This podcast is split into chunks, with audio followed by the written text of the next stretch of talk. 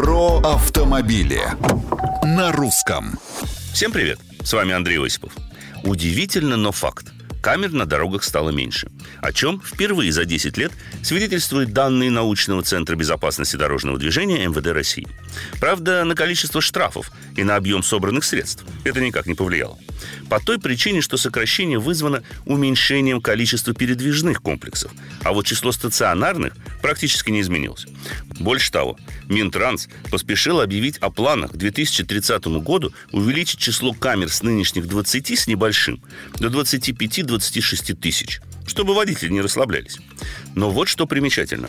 Тот же научный центр безопасности дорожного движения указывает, что в прошлом году в зонах работы камер количество дорожно-транспортных происшествий выросло, а средний показатель аварийности впервые за много лет увеличился на 8,3%, хотя ранее он неуклонно снижался.